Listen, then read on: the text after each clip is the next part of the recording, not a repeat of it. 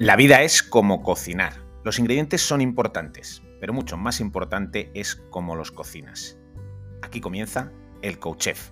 Cocinemos juntos la vida que deseas y mereces. Empezamos.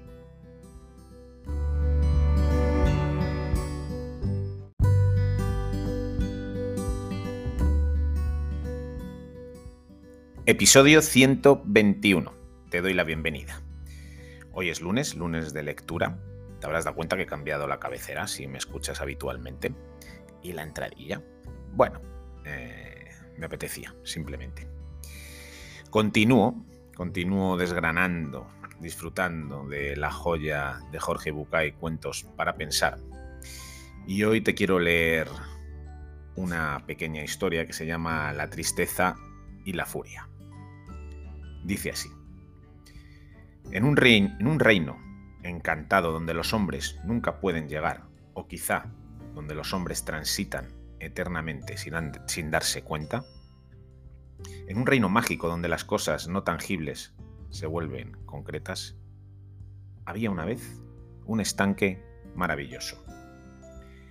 Era una laguna de agua cristalina y pura, donde nadaban peces de todos los colores existentes y donde todas las tonalidades del verde se reflejaban permanentemente. Hasta aquel estanque mágico y transparente se acercaron la tristeza y la furia para bañarse en mutua compañía. Las dos se quitaron sus vestidos y desnudas entraron en el estanque. La furia, que tenía prisa, como siempre le ocurre a la furia, urgida, sin saber por qué, se bañó rápidamente y más rápidamente aún salió del agua. Pero la furia es ciega, o por lo menos no distingue claramente la realidad. Así que, desnuda y apurada, se puso al salir el primer vestido que encontró. Y sucedió que aquel vestido no era el suyo, sino el de la tristeza. Y así, vestida de tristeza, la furia se fue.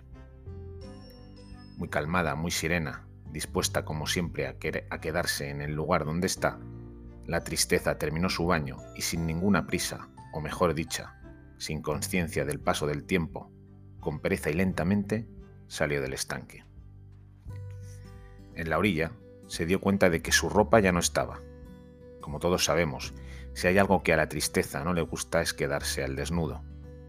Así que se puso la única ropa que había junto al estanque, el vestido de la furia. Cuentan que desde entonces Muchas veces uno se encuentra con la furia ciega, cruel, terrible y enfadada. Pero si nos concedemos tiempo para mirar bien, nos damos cuenta de que esa furia que vemos es solo un disfraz y que el detrás del disfraz de la furia en realidad esconde la tristeza. Bueno, eh, en ocasiones, simplemente el no dar permiso a una emoción hace que otra emoción aparezca. No dar espacio a la tristeza, no darle un lugar, no atenderla, hace que el enfado, la furia, la ira aparezcan. Las emociones han de ser atendidas. No se pueden esconder debajo de la alfombra porque al final la pelusa se acumula